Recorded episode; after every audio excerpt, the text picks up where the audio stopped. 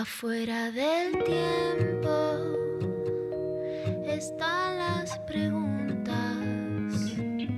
las luces y sombras que no tienen fin. Ahí en la frontera están las señales,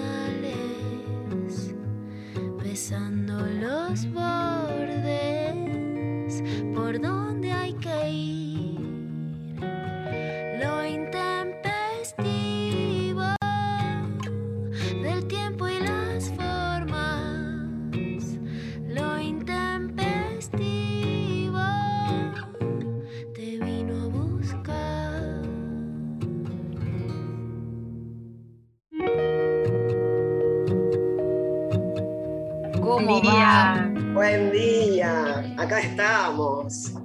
¿Cómo andan? Subime un poquito el retorno. Bien, qué, raro. momentos, momentos tensos, difíciles. Lula Pecker, ¿cómo andás? ¿Cómo estás, Mari? Momentos tensos, difíciles, dice Vera Lorca, porque obviamente se picó se picó la segunda ola, ¿no? Se picó la segunda ola, lo veníamos diciendo, pero sin ninguna duda, más allá del frío, creo que era lo esperable en relación a un aumento en la cantidad de casos, sin ninguna duda la cantidad de mutaciones, de variantes que, que ya se dieron con el coronavirus muy cerquita, en Manaus, en Río de Janeiro, la de Sudáfrica, que no está tanto en la Argentina, y la de Gran Bretaña generaron un escenario mucho más complicado de lo que prevíamos en un segundo año que también es más complicado en lo económico, en lo laboral, en lo anímico y en ver qué hacemos, qué no hacemos, es un tatetí diario, ¿no? De lo que ya no hacíamos, de lo que ya habíamos empezado a hacer, de lo que dejamos de hacer y esta idea de el gobierno, más allá de cuál sea el gobierno y de cuál nos guste, cuál no, digo en relación a la ciudad de Buenos Aires, al gobierno nacional, la idea de a ver si papá, mamá me deja, no me deja, más allá de la idea de lo que los propios ciudadanos hacemos, ¿no? Porque podemos estar en acuerdo o en desacuerdo con la gestión de Alberto Fernández, Horacio Rodríguez Larreta, esta o anteriores, pero también hay algo que es la propia conducta que tenemos ciudadanos y ciudadanas para cuidarnos y salvarnos entre todos, más allá de lo que nos dejan hacer, no nos dejan hacer, hicieron mal o no hicieron mal, eh, y sí, ¿qué hacemos nosotros, no? Claro, ¿qué hacemos? Porque hubo una cosa de relajar los cuidados y, también la, gente que está enojada, en contra, por supuesto que tenemos ganas de hacer un montón de cosas y hay un montón de cosas que sabemos que no se pueden y que esto tiene que ver con cuidarnos nosotros y cuidar al otro también. Total. Sí, sí, yo siento que, quizás recién ahora está como cayendo un poco más eh, la ficha de algo que mm, se dijo y se viene diciendo de siempre, y acá también siempre lo dijimos, pero no de, esto de se picó, ¿no? Se picó la segunda ola, llegó ese momento que estaban todos como, bueno, ya se va a picar, bueno, pum, se picó, listo, ya este, se, está, se está picando en este momento, no, no hay que esperar más, está picado. Ah, o sea, si están esperando. Ya está, es el momento, no, no, no hay que Bandera roja en el mar, Mari, ¿viste? Este año en las playas había una bandera de, digamos, de que las playas estaban llenas, pero es como cuando te sube la bandera roja y si está picado. Y también tiene que ver con que, por ejemplo, no hay camas en el sistema público, en la ciudad de Buenos Aires lo dijo en el PARMI, lo dijo Luana Volnovich y lo vamos a contar en, en, la clavada de noticias de hoy, pero también en el sistema privado de prepagas dentro de la ciudad de Buenos Aires. Cualquiera que llame para ver, che, soy contacto estrecho, no conocía este, qué onda, y que antes había un médico de seguimiento que los dos minutos te respondía, y ahora te llaman a los tres días, te das cuenta que hay algo que ya está saturando. Y por supuesto, Mari, queremos mandarle un gran beso que nos estaban preguntando por Twitter y acá Sophie Cornell se pudo comunicar con Sol Despeinada, que contó en sus redes que contrajo COVID, la internaron, pudo volver a su casa y tuvo que ser nuevamente internada en el Hospital Fernández. Entendemos que está, que está bien. Los partes médicos son difíciles porque cuando la gente depende de sí misma es que también tienen que contestar ellos y eso, por supuesto, dificulta. Sabemos que Gonzalito, Pablo, que vos trabajas con él en la Rock and Pop, también estuvo, así que a toda la gente que puede estar, estuvo, le mandamos un gran beso y les pedimos a todos que, por supuesto, nos cuidemos con, con este cuidado, haciendo las actividades permitidas también, ¿no? Porque es un mix de un país que necesita seguir siendo productivo, pero con buena voluntad podemos ir un poquito mejor. Bueno, completamente. Y por eso aprovechamos ahora para viajar un rato, ya que no podemos viajar en este momento. Ah, que, que quisiéramos escapar. ¿Viste ese momento donde ya empezás a planear el viaje? Ya estás viajando. Que Sí. decís, bueno, ¿qué voy a poner en el bolso? ¿Ustedes son de armar bolso, valija, llevarse de todo o mochilita y listo? Eh, no, no, bolso, valija y no de todo, porque llevarse de todo, yo soy, o sea, trato de calcular bien. Ay, un beso ahí a Umi, Ay, enorme, hermosa. que la estamos Ay. viendo. La Queremos. Hermosísima. la quiero.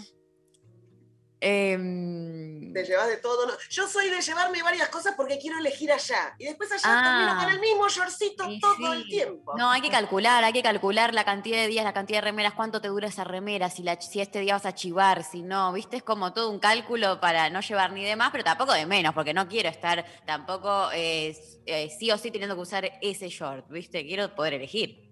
Claro, claro. Y después te, te llevas cosas para salir a la noche. Después a la noche salís en hojotas o con los mismos borcegos porque hace frío, te da lo mismo. Da para todo que igual. traje los No los uso en Buenos Aires los tacos y me los traje acá. Decime por qué. Viste que hacemos como esas cosas.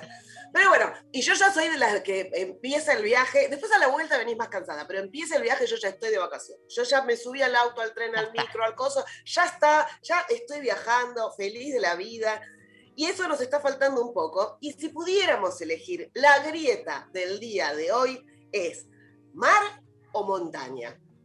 Cada uno tiene sus espacios y sus cosas como, como lindas, ¿no? Como la montaña es esa cosa del desafío, el subir, el trepar, el mirar desde arriba, ir descubriendo caminos. Viste que vas por la montaña y dices, ay, mira, acá hay un caminito. Ay, mira, hay una cascada en el medio de la montaña, un lago. Te tirás de cabeza, por ahí está helada, porque es en el sur lo he hecho. Y, y decís, bueno, no, pero me bañé en esta cascada divina, ¿no? Las ciudades que están arriba de las montañas como Machu Picchu, Ah. un lugar al que hay que ir, aunque sea una vez en la vida, si se puede. Es una belleza, es una ciudad arriba de una montaña, donde cuando ves amanecer sale el sol ahí atrás, o, o estás abajo y ves como el sol baña, el, el- eh, como dice la, la renga, no sé si tenemos el tema ahí a mano, ¿no? Pero cuando dice el sol eh, bañando, ¿no? Ver la, la tierra bañada de sol, respirar aire de las alturas en el tema de, de la renga, que ya en algún momento vamos a... a- Ah, está sonando, dicen Ah, está sonando, perfecto. Nosotros no lo escuchamos, pero a ver. Lo frágil de la locura. El chocolate caliente arriba de la, de la montaña mirando la qué nieve. rico. A la gente que le gusta esquiar o subirse a las aerosillas, bueno, a mí me da un poco de pánico, pero no importa. Me quedo tomando vodka o chocolate caliente, mirando la nieve, esa cosa blanca, divina. Es lindo, realmente es, eh, es una, una experiencia y es imponente, es esta cosa de mirar la naturaleza. Imponente Sí. también es el mar, si vamos a eso. El mar es más la inmensidad, ¿no? Es esta cosa de ver el horizonte, tomando mate a la tarde, escuchar al churrero que pasa y decir, churro, sí, churro, no importa que sea todos grasosos. Escucharnos a correrlo, correr". Vero. Mi mi mayor ejercicio en la costa bonaerense. Correr al churrero. correr al churrero. Decís, ¿qué jugás en la playa? ¿Haces castillito? ¿Jugás al vóley? ¿O jugás a correr al churrero? Bueno, son todas esas actividades que podés tener. Meter las patas en el agua. ¿No? Esta cosa, esa necesidad de meter las patas en el agua, en la arena, en la arena caliente, dejar huellas en la arena caliente. No sé si está sonando, pero eh, tenemos un tema también hermoso de me gusta el mar, tengo alma de navegante de Palito Ortega, sí, sí, me gusta el mar. Obvio que está sonando, lo escuchamos de fondo. La cerveza fría con rabas y papas en la Mm. playa. Revolcarse con las olas, hacerse milanesa, andar con poca ropa, todo el tipo, el calor, el verano, estar en culo, básicamente, y ser feliz. Con lo cual yo voy a ir por el mar. Yo elijo el mar. Elijo el mar. Pero mirá que me gusta todo. Me parece que es difícil. Pero elijo el mar. Vero, Vero. Soy pisciana, pisciana, luna en piscis, todo. Agua, agua. Necesito agua. Yo voy por el mar, pero ustedes, Eh, yo no, yo no. Yo soy, mi- o sea, militante anti-mar soy.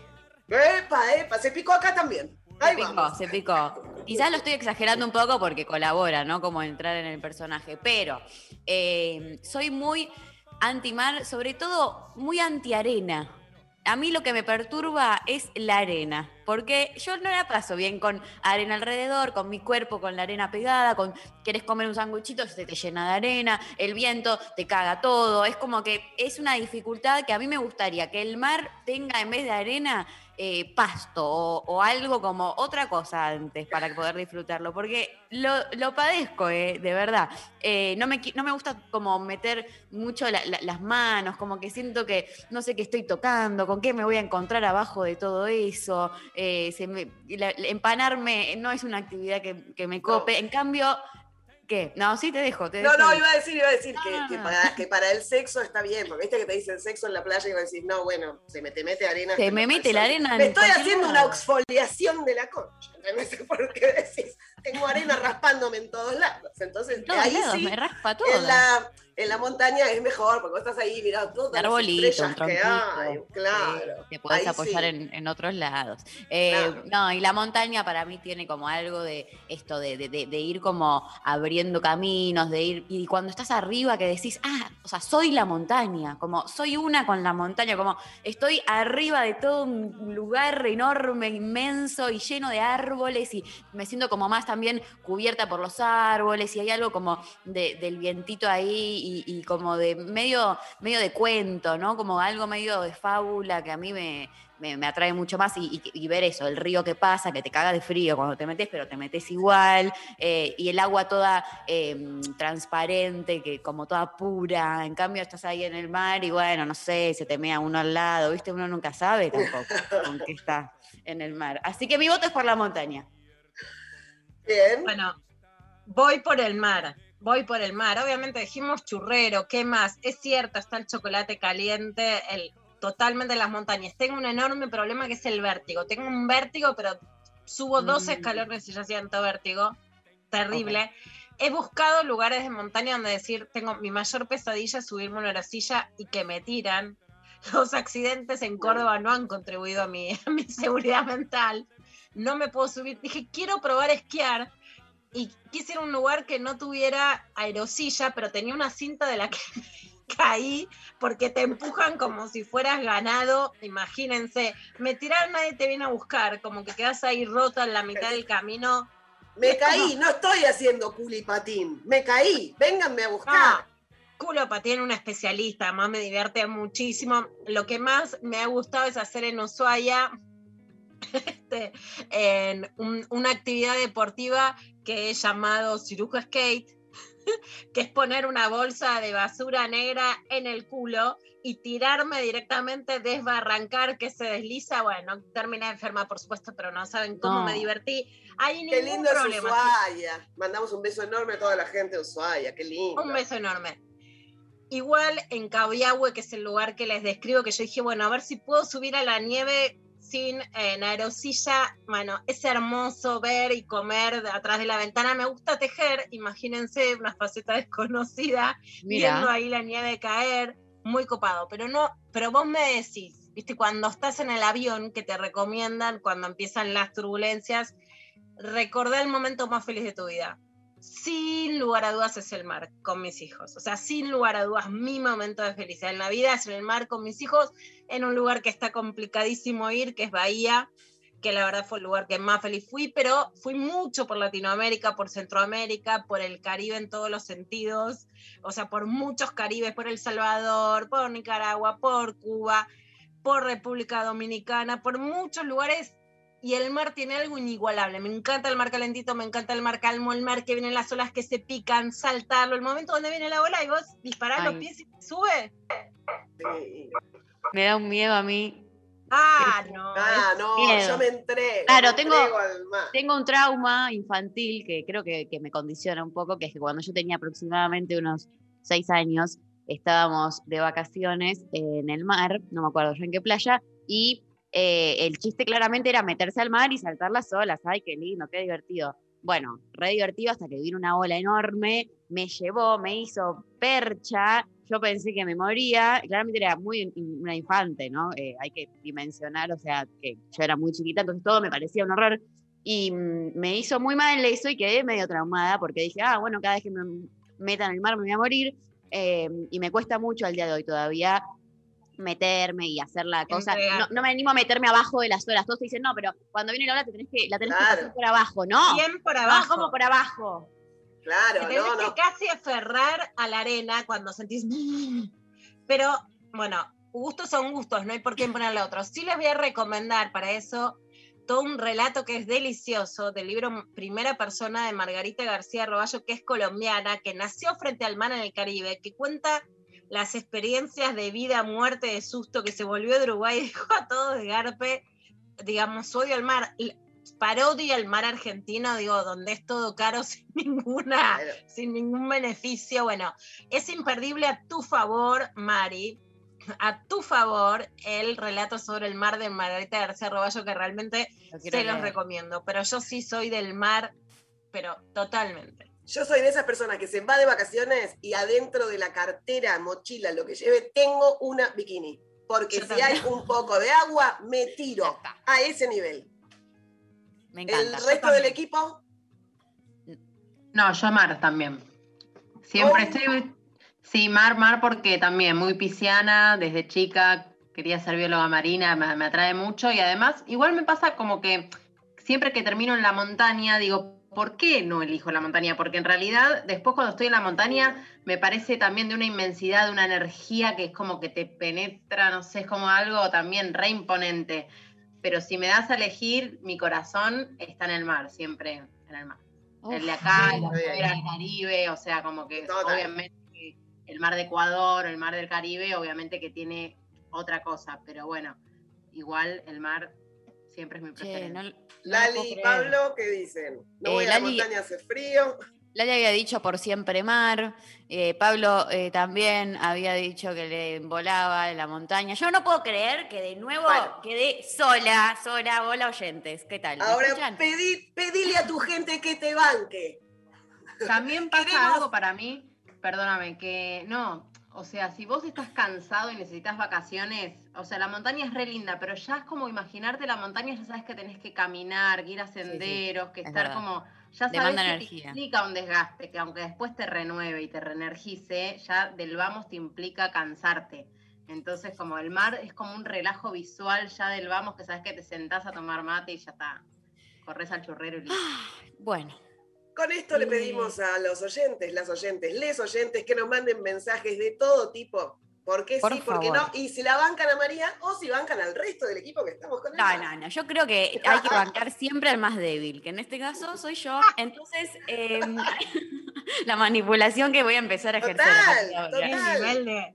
Eh, yo soy, ustedes son la hegemonía, claramente, yo estaría haciendo en este caso eh, la, la subalterna, así que le pido por favor a la oyentada que eh, nos mande mensajes. Eh, Mar Montaña 11 39 39 88 88, manden audios, audios que digan, sí, Mari, te rebancamos, no sabes, acá tenés a toda la oyentada con vos, vamos a destruir a la hegemonía del mar, o eh, pueden mandar sus argumentos a favor del mar, yo los voy a escuchar, porque yo soy una persona muy plural y democrática, así que también está esa posibilidad, y a través de las redes sociales, arroba lo intempestivo en Twitter, en Instagram, que yo ya tengo el boca de urna y me favorece. Así que con eso, Epa, epa, epa. con eso.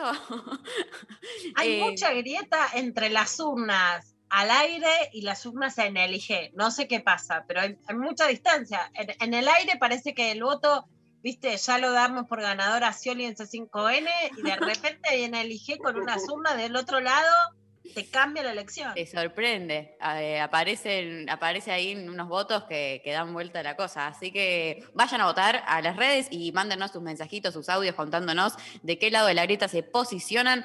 Eh, vamos a ir a escuchar el primer tema, así vamos a leer luego sus mensajes. Escuchamos a Bajo Fondo con Natalia Oreiro haciendo Listo para bailar.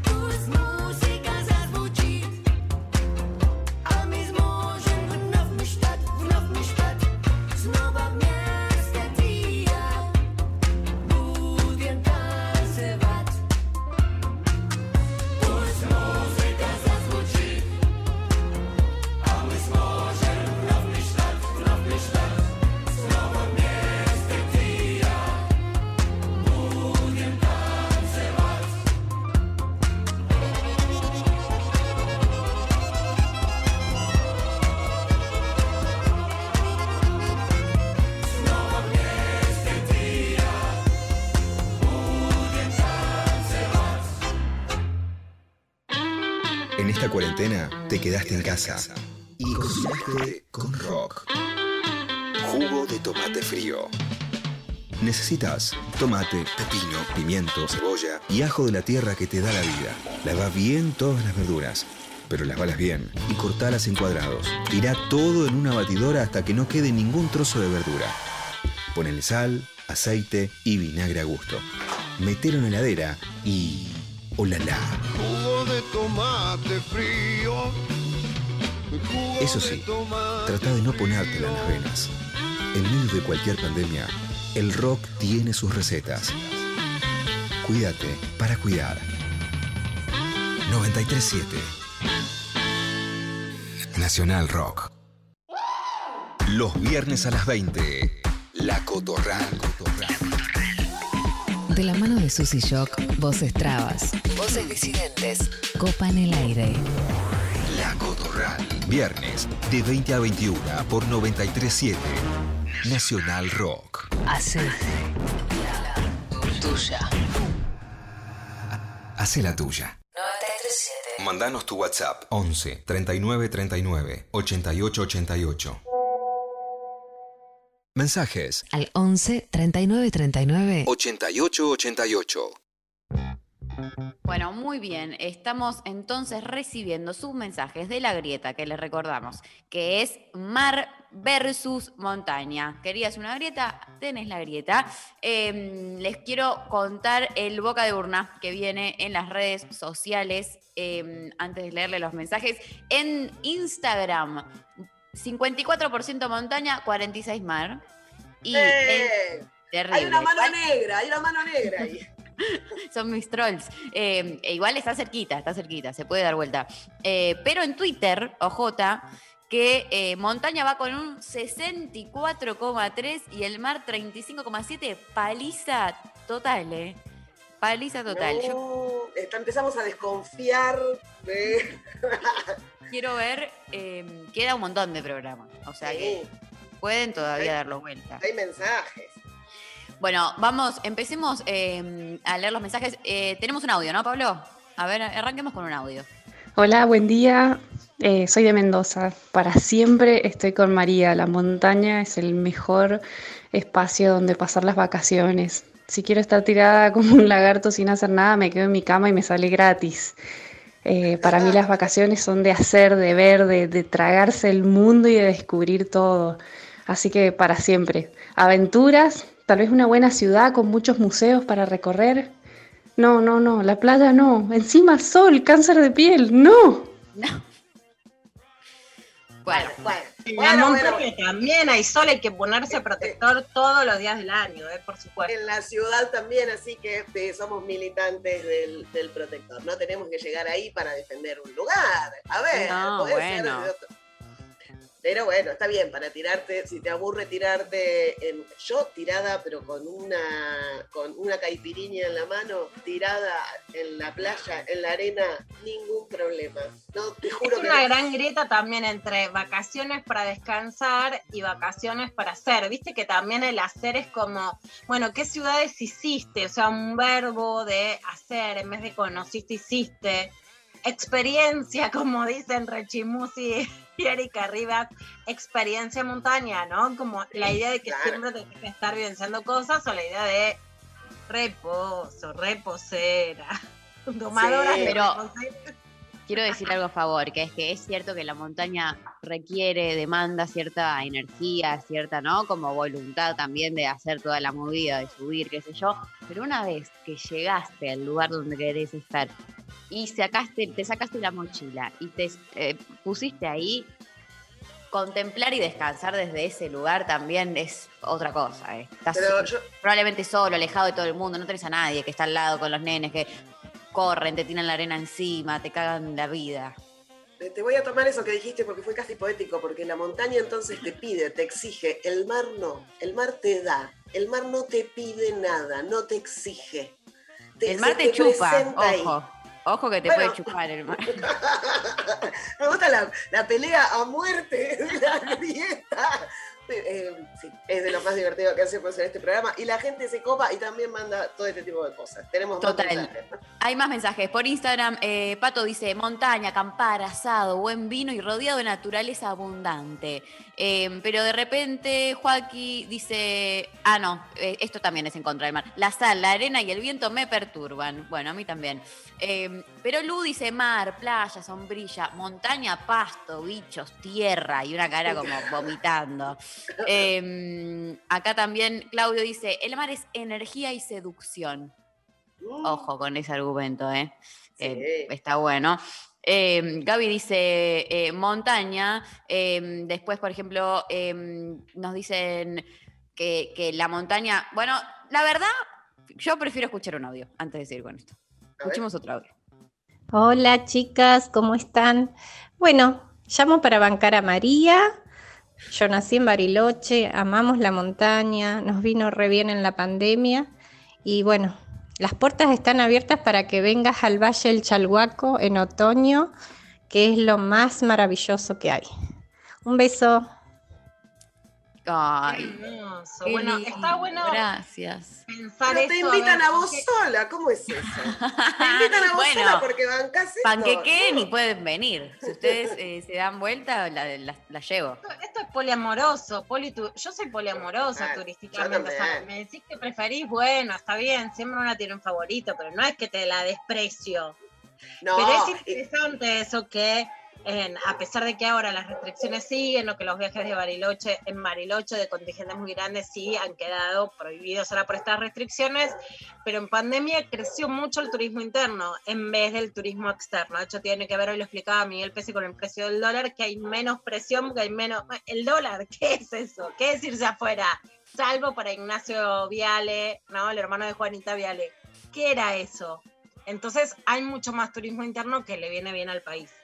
Sí, y también, ojo, hablábamos del poliamor. A mí visitar ciudades que no conozco me parece un planazo. Visitar museos me parece un planazo. Salir a caminar, que se te gastan las suelas de las zapatillas, que llegás con los pies hinchados, que necesitas ponerlos un rato para arriba, también me parece un gran plan. Total, total, a mí también, me encanta. Eh, acá nos mandan, hola, soy Manje, el mar es lindo, pero la montaña tiene tanta magia que me vine a vivir a, a ella. Bueno, mira qué bien. Eh, yo tanto como para irme a vivir, no, pero eh, puede en la vida en algún momento puede, puede- me gustaría. Eh, estoy con Maru, nos mandan montaña por el frío y la observación de las estrellas. Gran punto a favor. Igual, Maru, si venís acá a Costa Rica, te llevo a una playa que no tiene arena. Son conchas pequeñitas con las que no tendrías problema. Bueno, Ahí bueno, me cierra, ¿eh? Yo a Costa Rica te voy. Hay mucha playa de piedras también. A mí me Sí. gusta más la arena. A Pero, mí también. ejemplo, En El Salvador, todas piedra. piedras negras. Claro. Playas de piedras negras. En Uy, Italia hay playas de piedras, piedras blancas, pero se te, se, te resbalás. Pero Claro, bueno, eso es peligroso, hay que tener cuidado. claro. Eh, Te tenés que meter con zapatillas al agua. Claro. Eh, hola, intempestivas. Mariana de Punta Alta. Nací cerca del mar, así que es mi refugio. Hasta en julio meto los pies en el mar para sentirme viva. Gracias. Sí, Muy lindo. Qué lindo. Los pies en el agua para mí es todo en Sí. cualquier momento del año. Es verdad. Es lindo. Eh, yo estoy 50 y 50, nos mandan por WhatsApp. Soy de las tibias con los relieves. Y eso que una vez hice eso de meterse abajo de la ola en Ecuador y me llevó al mar. El mar también es turismo extremo y la montaña te da toda la paz. Así que el mar a veces, a veces la montaña. me gustan los 50 y 50. Hay que, está bueno tener un gris. Pero no todo es claro. eh, estar de un lado o del otro. Que además Em, acá, en todas las grietas, escuchás los argumentos a favor y vas panquequeando. Vas para un lado, vas para el otro, también me gusta, también me gusta. Nunca pusimos algo que decís eso es espantoso. Salvo el invierno, No. pero no. No, bueno, bueno, vamos a, entrar en eso porque no terminamos más. Eh, buen día, chiques, mandan por WhatsApp. A pesar de que la grita existe, en mi opinión, ambas opciones son maravillosas y gratificantes. El relax del mar y la conexión con la naturaleza y con uno mismo que se logra en la montaña son una experiencia que no tiene desperdicio. Eh, ¿Escuchamos otro audio? Esa obligación de la montaña, uno puede ir a un lugar montañoso y no subir la montaña, o sea, las veces que he ido a la montaña no escalé nada, no subí nada, me quedé en la cabañita mirando Netflix, dando una vueltita a la manzana. Y me parece que lo que tiene la montaña, que sí no tiene la playa, es el descanso mental. Descansás la cabeza, digamos, descansás la mente. Porque el cuerpo, de última, lo puedes descansar, pero en la City, en una playa con 65 mil millones de personas al lado, no puedes descansar la mente. Por lo menos yo no puedo. Bueno, yo adhiero, ¿eh? ¿Qué les voy a decir? No sé qué, Sí, qué le- qué les pasa con esto. Depende, depende también donde estés, ¿no? Obviamente, si estás en el medio de la Bristol y te están clavando una sombrilla en la pierna al lado mientras el churrero te pasa y ni siquiera tenés que correrlo, este, es un poco más complejo. Viste que están las niñas, las carpas, la- y justo acá al lado se tenían que venir a poner. Yo con mi librito tratando de leer y todo este quilombo, bueno, eh, no, te tenés que correr, es otros espacios. La montaña tiene eso, pero también de repente hay excursiones, hay mucha gente, hay, bueno, también puede pasar. Por eso todo depende del lugar que te toque. Bueno, seguimos recibiendo entonces sus mensajitos al 11 39 39 88 88, sus audios que eh, nos cuenten cómo se posicionan, de qué lado de la grieta están. Eh, y bueno, mientras seguimos recibiendo sus mensajes, nos vamos a escuchar un tema para ir a la clave de noticias que está muy tranquila, como siempre. Eh, nos vamos a ir escuchando Dándote de Casuchita y Lara y volvemos con más Lo Intempestivo. Desde que la vi, creo que me. No sé qué hacer. Yo no quiero parecer fácil, que me trae lo que suele ser. Si me callo, le pago el taxi.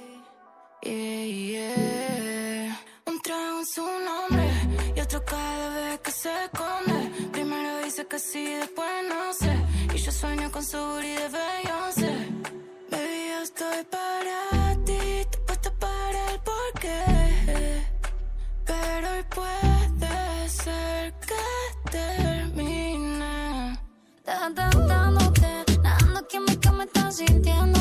Si no quieres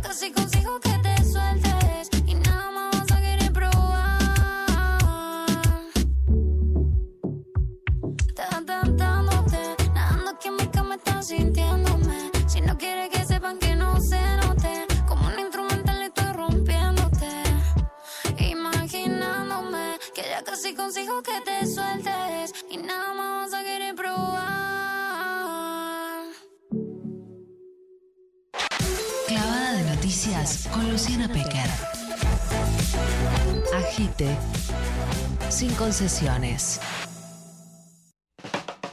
Bueno, muy bien. Damos comienzo entonces a la clavada de noticias. Vamos con la clavada de noticias y como decíamos al principio, un fin de semana muy picante con muchas noticias preocupantes en relación, por supuesto, en principio a la pandemia, al aumento de los casos, pero además a la saturación de las camas en el sistema privado, también en la Ciudad de Buenos Aires, al, a la saturación de las camas en el PAMI dentro de la, de la Ciudad de Buenos Aires y a los estudios que indican dentro de los que se hicieron que circulan las variantes de Manaos, entre otras, por ejemplo, según una investigación que hubo en Olavarría. Vamos a escuchar qué dijo la ministra de Salud, Carla Bisotti, en Podemos Hablar, el programa de Andy Kuznetsov. Vamos a escuchar, en principio, cuál era la charla que tenía con Luis Novarecio.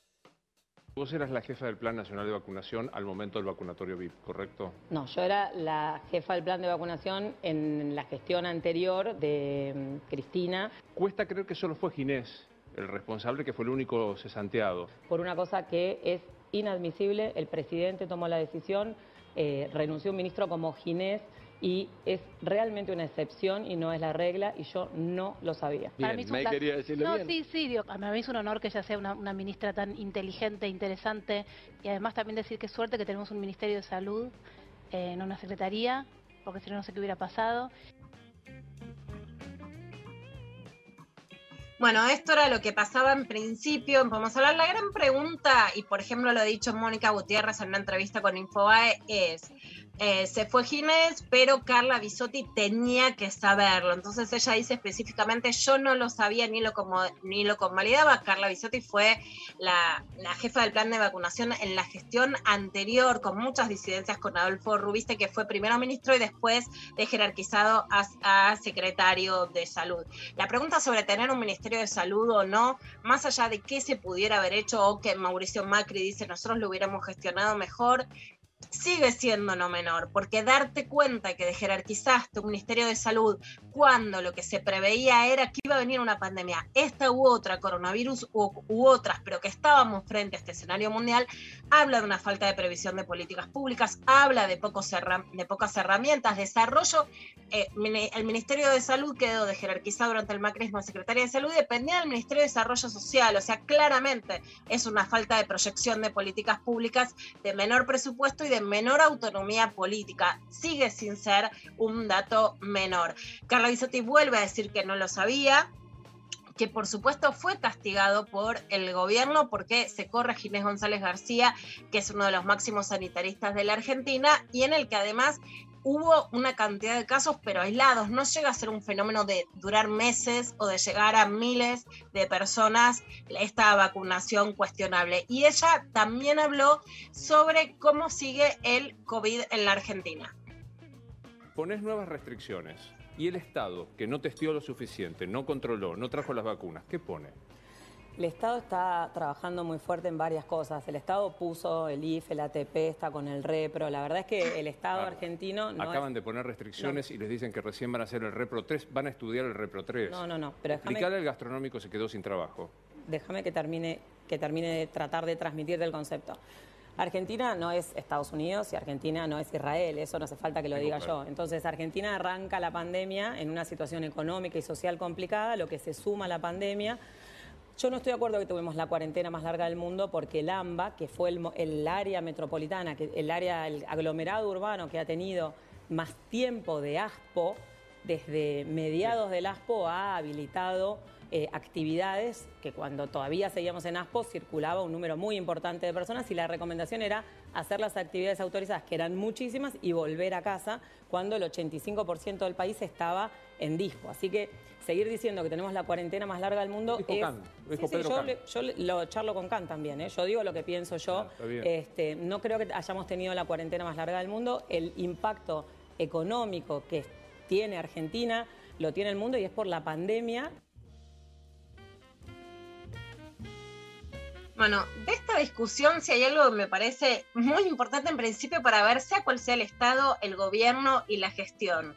Te ponen restricciones, es que te están castigando o te están cuidando, ¿no? Como madre de adolescentes, eh, que sí te puedo decir, se portan mucho mejor que la ciudadanía argentina, pero si vos le decís, mira, no salgas, no vayas a una fiesta, no vayas a una clandestina, no te para ahora de verte con tus amigos, tus amigos, porque ahora es peligroso. Vos lo estás castigando, ponele que te equivocaste, te mandaste alguna, un día le hablaste mal, fallaste en algo. Entonces no, no podrías cuidarlo, cuidarla, porque, en- porque hiciste algo mal previamente.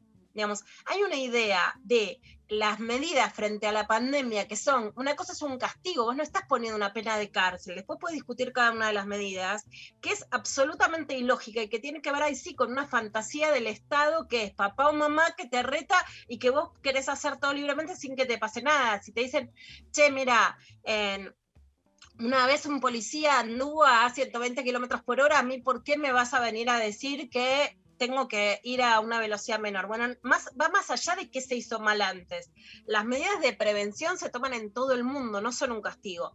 La idea de que el Estado no hizo nada en la Argentina es, no está chequeada, digamos, ¿viste? O sea, eso No. también hay una diferencia entre lo que podés pensar y lo que podés discutir. Realmente no es que un Estado que ha puesto el ingreso federal de emergencia, los ATP para pagar los sueldos, los repros, es un Estado que no ha puesto nada, más allá de lo sanitario a nivel vacunas y a otros niveles. Pero de hecho, por ejemplo, en el ranking de no mujeres, la Argentina está primera en el ranking de mayores políticas públicas con perspectiva de género.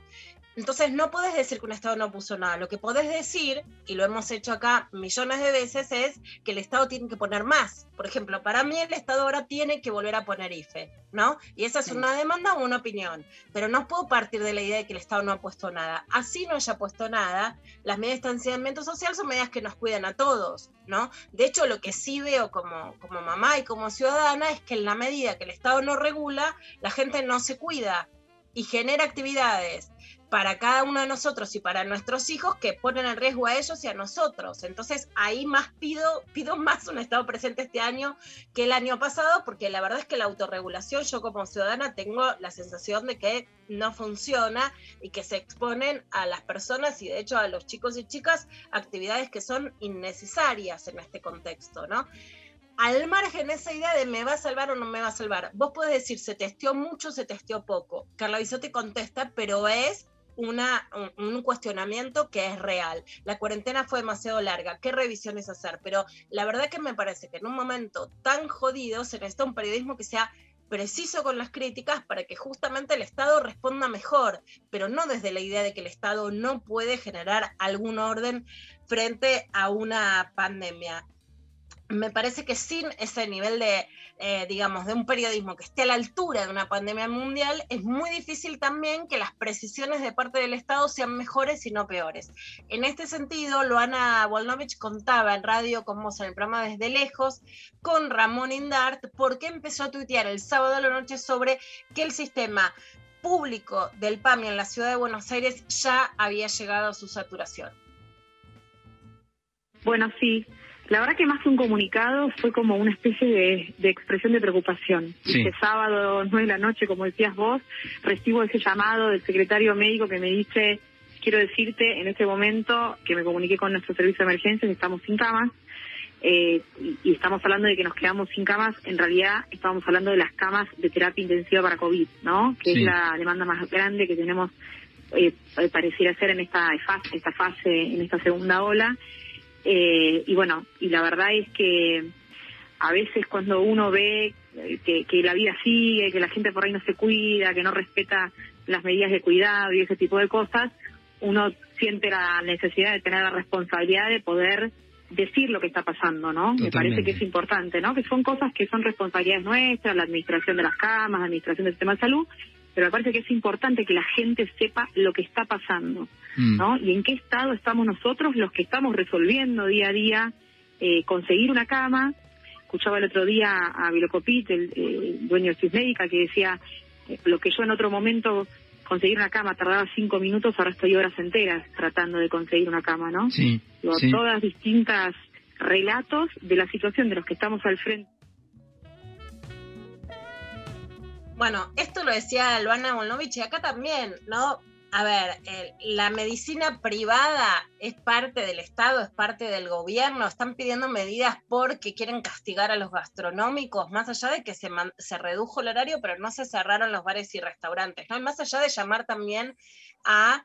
em, justamente también a, la autorregulación y va más allá del chiste o de cuán efectivo sea. Pero si vos ves bares y restaurantes que pueden estar ventilados y que no abrían la ventana o que tenían que tener jabón y que no lo tenían, lo que sentís es que no estaban diciendo a ver cómo hacemos para aguantar dentro de los que nos piden la pandemia, sino es si nos cierran es culpa del gobierno y eh, nada más. Y por otra parte, lo que está pasando en el sistema privado, cualquiera que quiera hacer un llamado hoy una prepaga y que tenga un médico de seguimiento en 10 minutos y que hoy contestan en los tres días, se va a dar cuenta que hay una saturación de todos los sistemas de atención, por lo menos de los sectores bajos y medios de la Argentina de manera muy clara en la ciudad de Buenos Aires y en otros lugares del país. Sobre este tema también se hablaba en la mesa de Mirta Legrand, que ahora conduce, por supuesto, Juana Viale, y donde se discutió el tema como Marí, No, no, que ahora está Juanita. que ahora está. Juanita, y donde se habló de la vacuna VIP, pero VIP, porque VIP es very important person, ¿no? Entonces está el, la- el vacunatorio VIP que se cuestionó en política y quienes eh, pagaron una vacuna en los viajes al exterior, especialmente en Estados Unidos, un debate posible sobre lo que hizo su hermano, que es el productor del programa, Ign- Ignacio Viale. Vamos a ver qué decían. Sí, pero hacía dos meses había gran parte, no solamente de, de la política, sino de la ciudadanía, pidiendo, bueno, si podemos pagar la vacuna, paguémosla, las provincias se las pueden gestionar. Dijeron, no, quieren vacunar a, lo- a la- a los que tienen plata. Ah, no, no, bueno, eso sí. Y ahora salió Santiago Cafiero a decir, no, no, si quieren, cómprenla. O sea, es errático el rumbo. Que en febrero no se podía, supuestamente en febrero era solamente a nivel nacional. No se podía y estaba mal visto que Sí. alguien dijera, queremos pagar la vacuna, ponerlas en farmacia. ¿Qué mejor que el que pueda pagarla? Sí, está se la hasta, mal, pague? hasta mal visto que, por ejemplo, mi hermano se fue a vacunar a Estados Unidos, que mal que mal se pagó su pasaje, la vacuna que por ahí le hubiese tocado a él en un par de meses. Está la- maldito porque quien diga que eso está mal es... ¿Por qué está mal? Porque, se fue a otro porque país. se fue va- a otro país a vacunar, por eso. Está Está todo mal porque loco. es parte Sí, pero del si estamos viviendo en ese mundo. parte del folclore por el cual te esperan. No, esta parte de la discusión, el precio que hablaba era Nicolás Buñas, que es una discusión posible, te puedes pagar tu vacuna, no te la puedes pagar, es todo errático, dicen, la verdad que estamos frente a una pandemia y, un nuevo, y a un nuevo escenario, entonces sin lugar a dudas, ese nuevo escenario, digamos, por un lado uno le puede pedir al gobierno claramente mayores precisiones y anticipaciones, pero por otro lado es claro que estamos en un escenario cambiante, si no es como decir, es la culpa del gobierno algo que es una pandemia mundial, ¿no? ¿Quién te va a cuidar? O sea, ese, ese nivel de paternalismo en la gente es el que sí me parece exasperante. Y por otro lado, una discusión que claramente, si hablamos de la desigualdad entre países pobres y países ricos, hace dos años, ahora directamente es la mayor demostración. Bueno, si sos pobre te vas a morir más y vas a tener menos acceso a la vacuna. Si la ciudadanía puede tener acceso, pagarlo o no, bueno, puedes decir, ok, que tengan acceso quienes viajen, no les vamos a prohibir que se vacunen por estar afuera. Ahora, eso es lo que se va a proponer desde el periodismo que vos como productor del programa vas a ir y esa la información que des no va a estar sesgada según tus posibilidades. No digo que se prohíbe que se vacune quienes tienen dinero. Lo que digo es, no vamos a analizar que entonces esa información también está sesgada por tus propias posibilidades, por el acceso de lo que querés y por la, entonces que querés que se hagan actividades porque vos te vas a poder vacunar y que la desigualdad va a estar en aumento y no en descenso, me parece que sí, claramente, aunque vos digas, ok, que los que viajen afuera se vacunen, habla de un mundo donde se incrementa la desigualdad y sin embargo no se discute el acceso universal y gratuito a las vacunas, cuando, por ejemplo, Susana Malcorra, yo les vuelvo a contar que eh, Oxfam hizo una campaña internacional para el acceso universal y gratuito y para pedir a los laboratorios que si no ganaban durante tres meses, toda la población mundial iba a tener acceso universal y gratuito. Le hizo una nota a Susana Malcorres, la ex ministra de Relaciones Exteriores del macrismo. No es que es Miriam Bregman en el sentido de la izquierda en la Argentina. Y sin embargo, estos sectores no han dado respuesta a eso y no son sectores que no crean en que quien eh, pueda pagarse una vacuna se la pague, sino en organizar un sistema más justo que lo que hay es el COVAX, el sistema de la OMS, que no da abasto. En el sentido de lo que también genera la pandemia, Gael García Bernal, que es por supuesto un actor internacional, le dio una nota Permitido Pisar el Pasto, este programa con jóvenes por el clima y Enrique Vial en Futurock, que la está rompiendo, está haciendo unas entrevistas de nivel internacional del carajo y que pone también en muestra algo de lo que nos muestra la pandemia y es un mundo que está claramente en el, en el colapso. Esto decía Gael en Futurock. Esto nos, nos cambió eh, o de alguna manera levantó el velo, pues, este, como para darnos cuenta eh, de muchas cosas, este, quizás cosas fuertes, obviamente, pero esto se viene, lo, venimos diciendo todos, incluso en nuestro haber más íntimo, eh, hablamos de estas cosas, ¿no? Pero nos confrontó con eso que de alguna manera antes nos parecía tan difícil de no poder hacer, lograr, eh, comprometerse. Eh, nos rompió muchísimo el esquema acerca de lo que antes pensábamos que era imposible eh, no vivir de esta forma, ¿no? Eh, creo que, o sea, también es, es evidente nada más reflejarlo con, por ejemplo, el, el sistema, sí, aunque suene, aunque suene como a, a muletilla trillada, pero sí, el sistema capitalista de alguna manera pues pende de un hilo, ¿no? Y de pronto sucede esto y se, se deshacen las cosas, no sé qué, y parece ser que, no sé, había estos memes fantásticos donde decían, ¡Uy, la economía! ¡Total! La economía! este, ¿no? Así como la economía. Eh, la, la cosa es iniciar la conversación porque justamente no existe una respuesta para todo, no existen eh, respuestas, las, o las respuestas que existen son muy pequeñas y son más de diagnóstico, no son tanto de acerca de cómo hacerle. Bueno, esa es una eh, excelente pregunta, ¿no? Que bueno, está todo mal. ¿Cómo hacerle? ¿Cómo me gusta la tonada? Ya la mexicana Ay, me no, gusta, lo amo, lo amo. Ok, sabemos que está todo mal. También es eso, vos podés decir te vas a vacunar a Estados Unidos, pero esa va a ser la salida. Vas a decir que no va a haber restricciones porque esa es la salida, o, de- o decir que no haya restricciones en la economía y que realmente suban los contagios. Esa va a ser la mejor salida para la Argentina.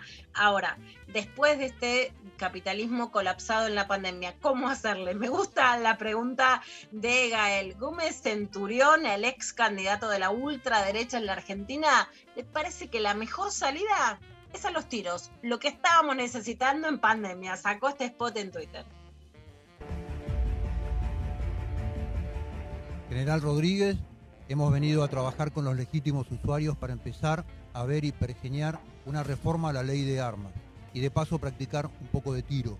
Debemos trabajar una ley de armas que genere más cantidad de legítimos usuarios con menos interferencias burocráticas y mejor calidad de legítimos usuarios.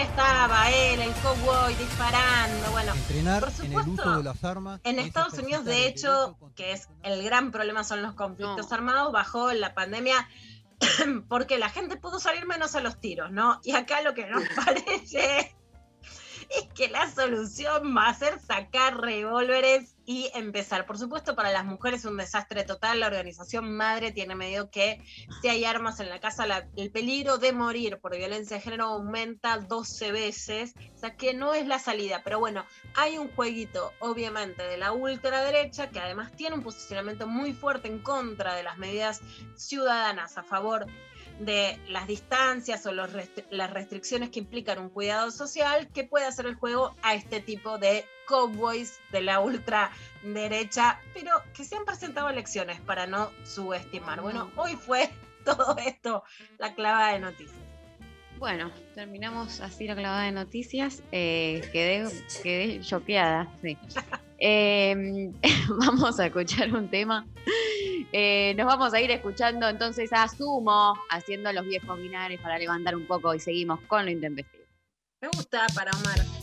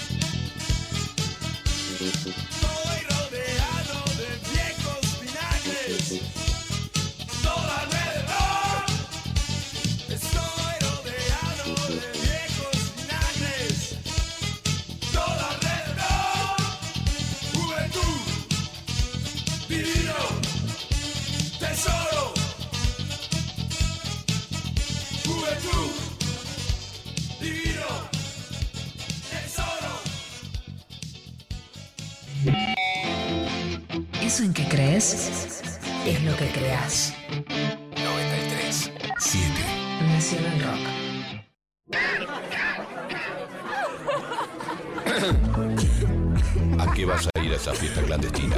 ¿Vas a volver enllenado de virus solo por ir a bailar las canciones de moda que las podés escuchar también en la radio o en tu casa sin contagiarte y sin contagiar a nadie? Y aparte seguro te cobran ahí un ojo de la cara, sí, la entrada. Así que quédate en tu casa. Aprovecha que después vas a poder salir a donde quieras. Y si te juntas, hacelo bien. 93 7 Hace la tuya. Nacional Rock. Hace la tuya. Hace la tuya. Pero no hagas cualquiera. Una tarde eléctrica. Rayos y centellas. Rayos y centellas. De lunes a viernes, de 16 a 18, Chavo Fuchs está en Nacional Rock junto a Cecilia, DJ Pradón y Claudia Villapun. Vení a recargar tu energía. Rayos y centellas. Rayos y centellas. Por 937 Nacional Rock. Hace la tuya. 937. Seguinos en Facebook. Nacional Rock 937. Luciana Pecker. María Stanraiver. Vero Lorca.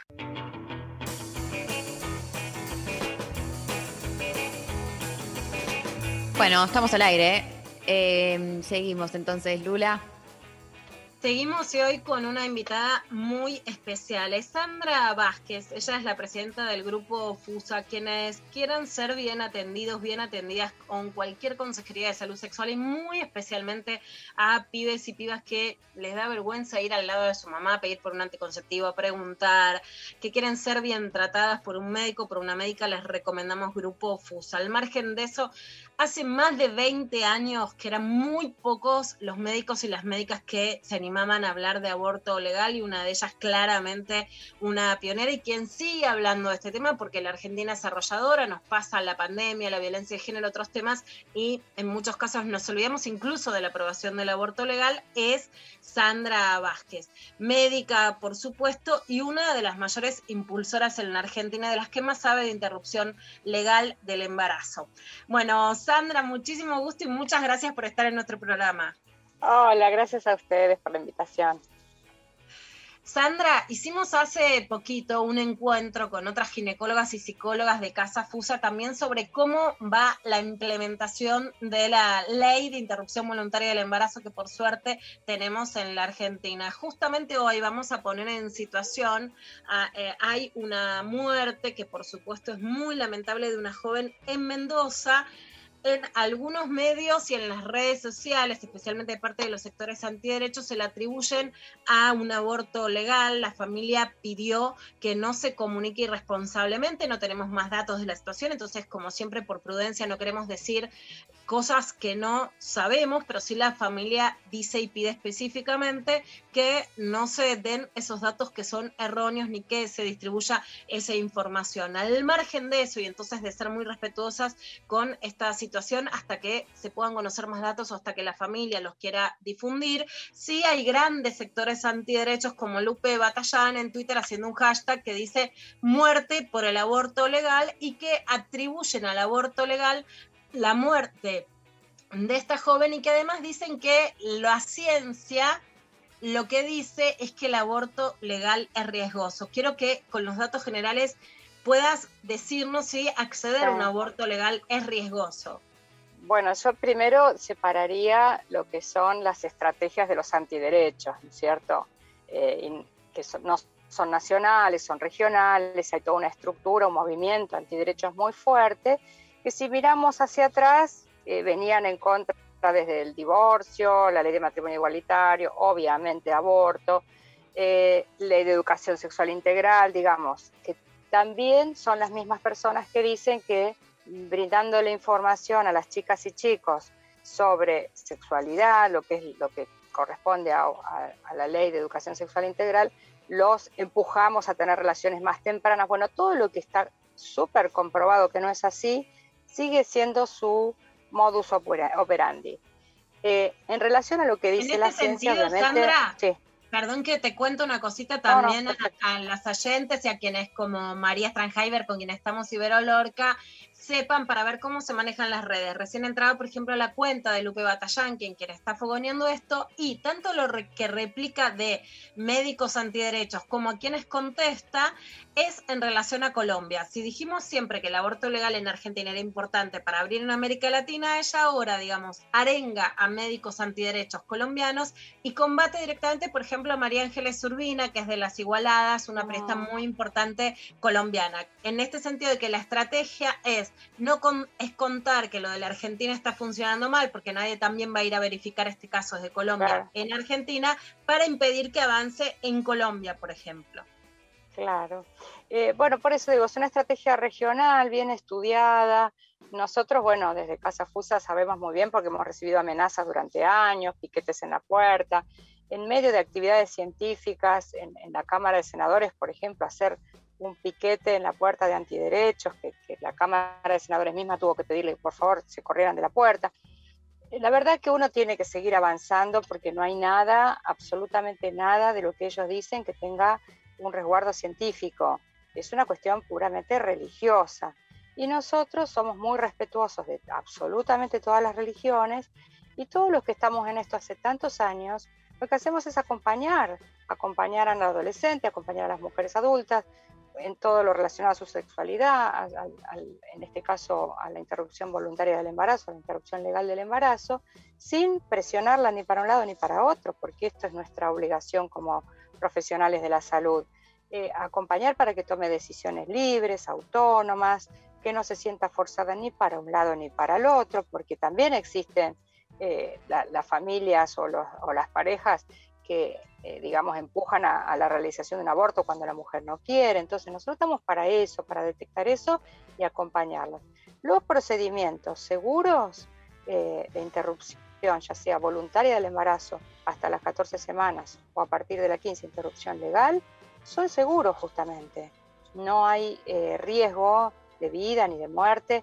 Desconozco el caso de esta chica, pero si lo tomamos desde la ciencia, bueno, un parto a término tiene más riesgo que un aborto bien practicado. Así que ese no es un argumento científico, es un argumento este, erróneo, como también decir que, se utilizó mucho durante el debate, que esto le va a costar a la República el montón de dinero. Y es todo lo contrario, va a reducir, no solo por las complicaciones de aborto clandestino, que son costosísimas, no solo para la salud de las mujeres, sino para el Estado y demás, sino que un tratamiento de interrupción voluntaria del embarazo, que es domiciliario, que es con medicamentos, eh, que se le da un método anticonceptivo, se le provee un método anticonceptivo posterior, esa mujer, no solo al Estado, sino a su prepaga, le sale en términos de dinero mucho más económico. Así que tampoco ese es un argumento válido.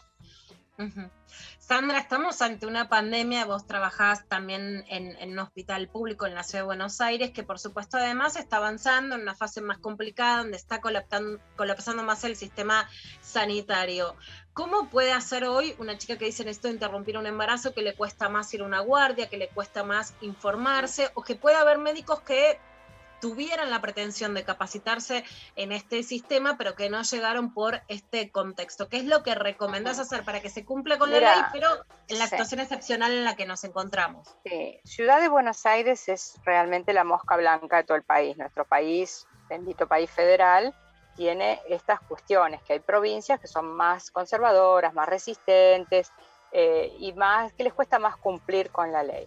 Ciudad de Buenos Aires, el programa de salud reproductiva de la Ciudad de Buenos Aires realmente es un lujo, nunca dejó de prestarse el servicio de ILE hasta, hasta diciembre de 2020 y después de IBE, eh, y siempre, pese a la pandemia, se conformaron los equipos y se dio respuesta.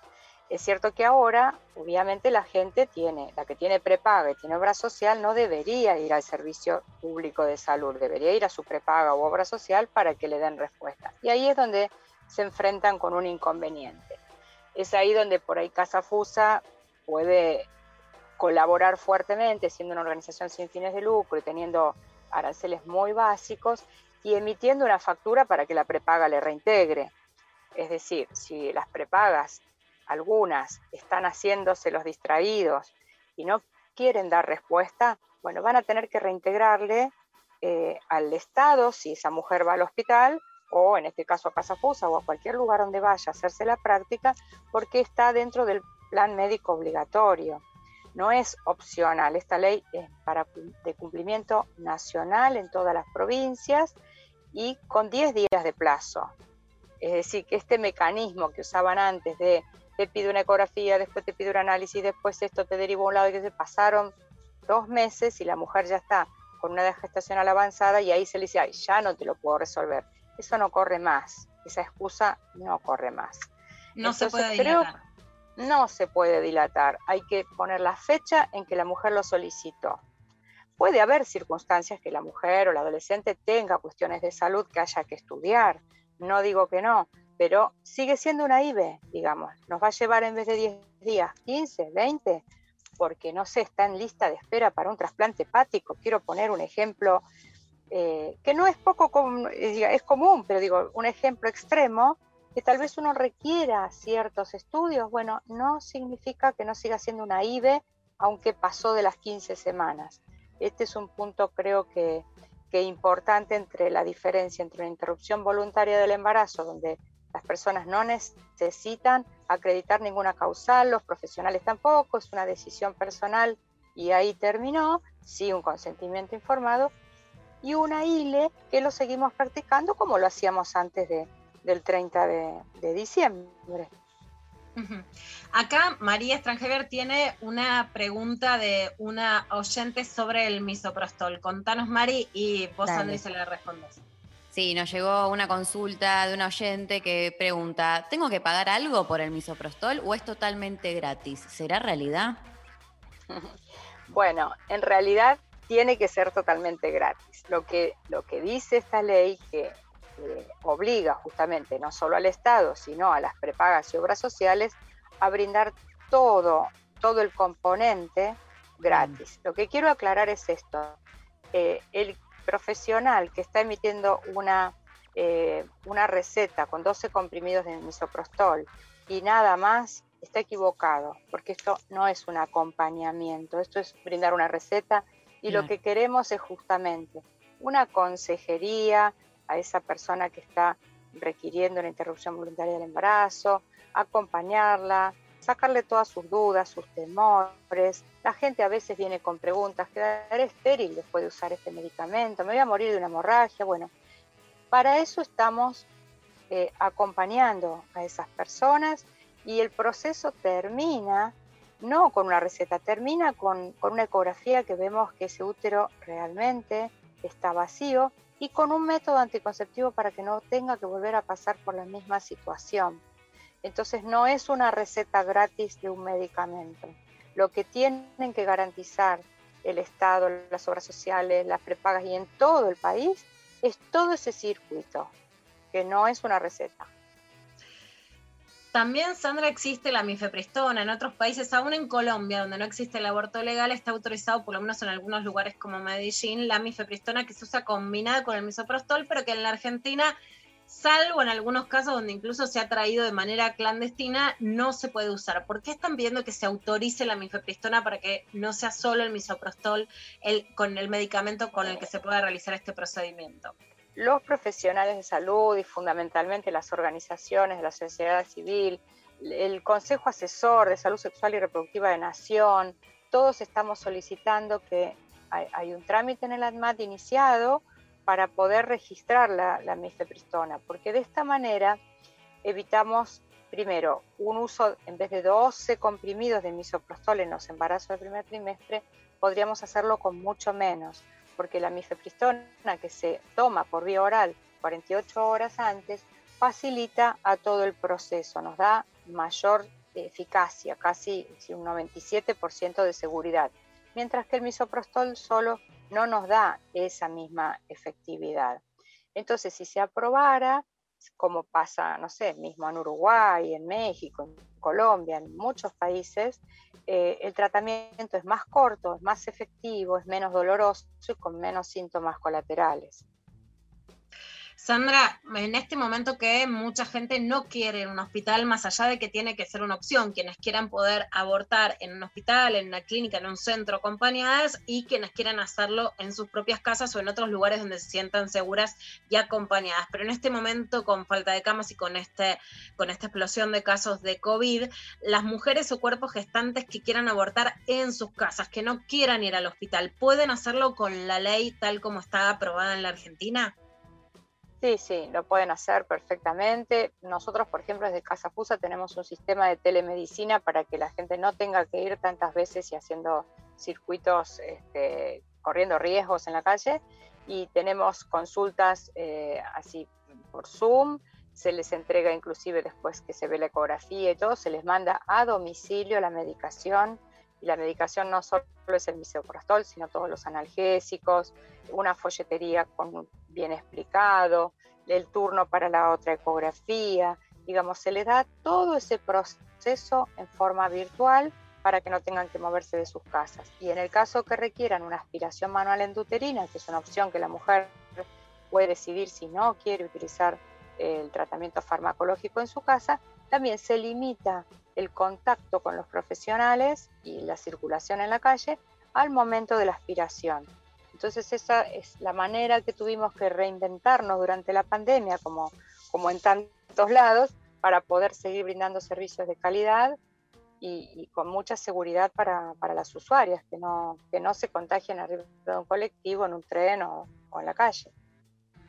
Sandra, otro de los frentes de los grupos antiderechos ha sido cuestionar ante la justicia la legalidad o la constitucionalidad de la ley que permite la interrupción legal del embarazo. ¿Esto es un obstáculo para ir y acceder a un aborto legal hoy se puede ir, como venimos diciendo, y no es No, no, obstáculo se- aún en los lugares donde se, ha, eh, donde se han presentado, ¿no? En las localidades como Córdoba, Claro. como pasó en Chaco, que se ha puesto distintos amparos para frenar la ley. Sí.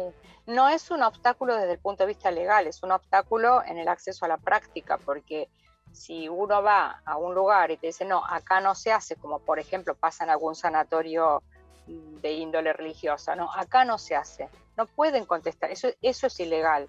Ellos deberían decir, bueno, nosotros no lo hacemos por cuestiones de objeción de conciencia de nuestros profesionales, pese a que la objeción de conciencia es personal y no institucional, pero vamos a hacer una derivación cuidadosa, es decir, que vamos a hacer una historia clínica y nos vamos a ocupar de que en otro lado otro profesional te lo realice. Eso hasta ahí es donde puede llegar un objetor de conciencia. Después todas las trabas que pongan es lo mismo. Yo ya soy una persona de 60 años.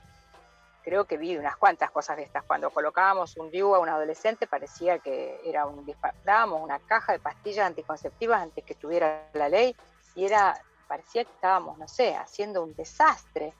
Eh, la experiencia demuestra que uno cuando acompaña a la gente en sus propias decisiones autónomas, está facilitándole una calidad de vida, este, realización de sus proyectos de vida, y que hoy una mujer puede estar solicitando una interrupción voluntaria y dentro de dos años estar buscando una maternidad. Y también puede estar buscando una maternidad, hacer una fertilización asistida y que de pronto ese producto de la concepción sea una polimalformación y tener con todo pesar, tener que recurrir a una interrupción del embarazo. La gama es muy amplia, pero los antiderechos juzgan a todos por igual. Todas las mujeres que abortan son unas asesinas y los profesionales de salud que brindan acompañamiento también son unos asesinos. Entonces no nos queremos quedar con esa mirada tan cruel y tan juzgadora eh, que, que, bueno, que no, no, no, no colabora con la sociedad.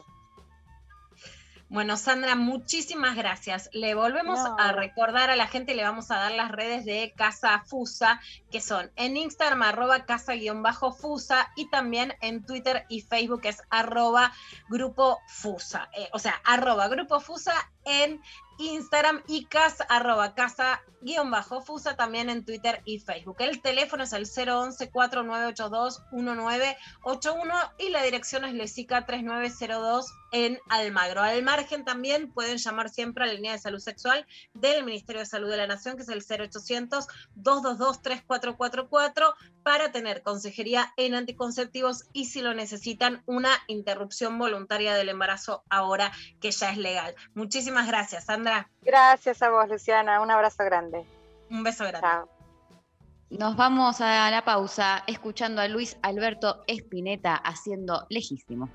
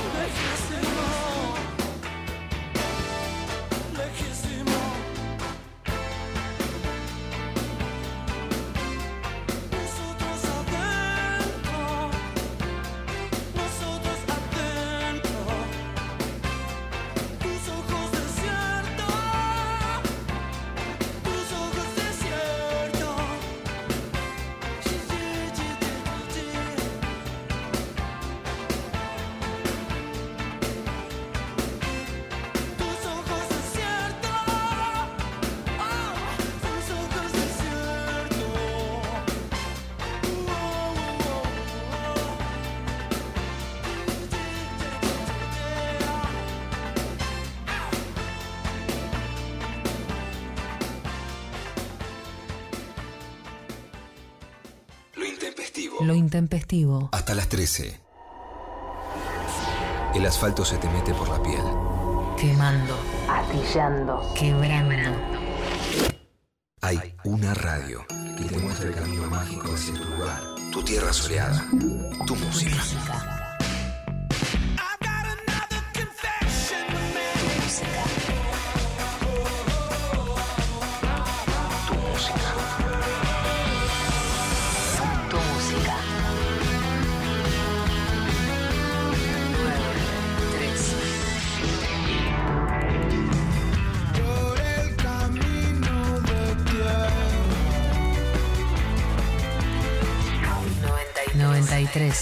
7.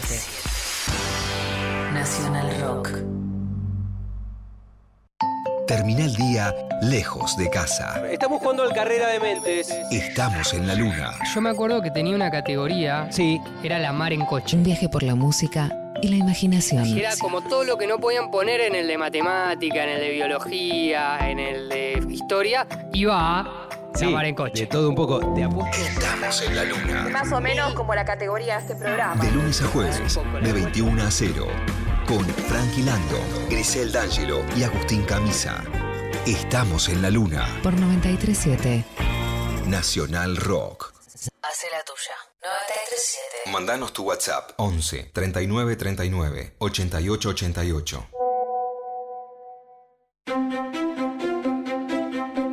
Filosofía a conchazos. Con Vero Lorca. Filosofía a conchazos con Vero Lorca. Bueno, acá estamos. Y hoy, el tema de hoy podía haber sido una grieta también. Podía, y yo lo, lo puse en mis redes y ahí la gente está votando en la parte del sexo calladito, calladita o a los gritos. ¿De qué lado están ustedes? A los gritos, A los gritos. obvio. Hay consenso, hay consenso, Hay consenso. Mari, me encanta. Vamos, hay Ay, consenso. me gusta jugar en partidos porque son muy jodidas además como adversaria, ¿viste? Pones toda. ¿Cómo? Sí, yo tengo miedo cada vez que armo la. Confianza. Bien Sí, saben. por favor. Claro, claro. Yo digo que lo que me gusta es tenis y sexo porque se puede gritar. Mirá qué bien, porque se puede gritar. Bien, bueno, el tema es qué gritas. En, en Instagram también la gente prefiere gritar y ahí eh, están como medio cabeza a cabeza, pero hay más gente con a los gritos. El grito está bien, pero ¿qué gritas en ese momento? Y acá viene la frase del día, que es, une es dueño de lo que calla y esclavo de lo que habla. Porque mucha porno viste que están como, gritan en otros idiomas, que incluso decís, oh, yeah, yeah, parece como más interesante.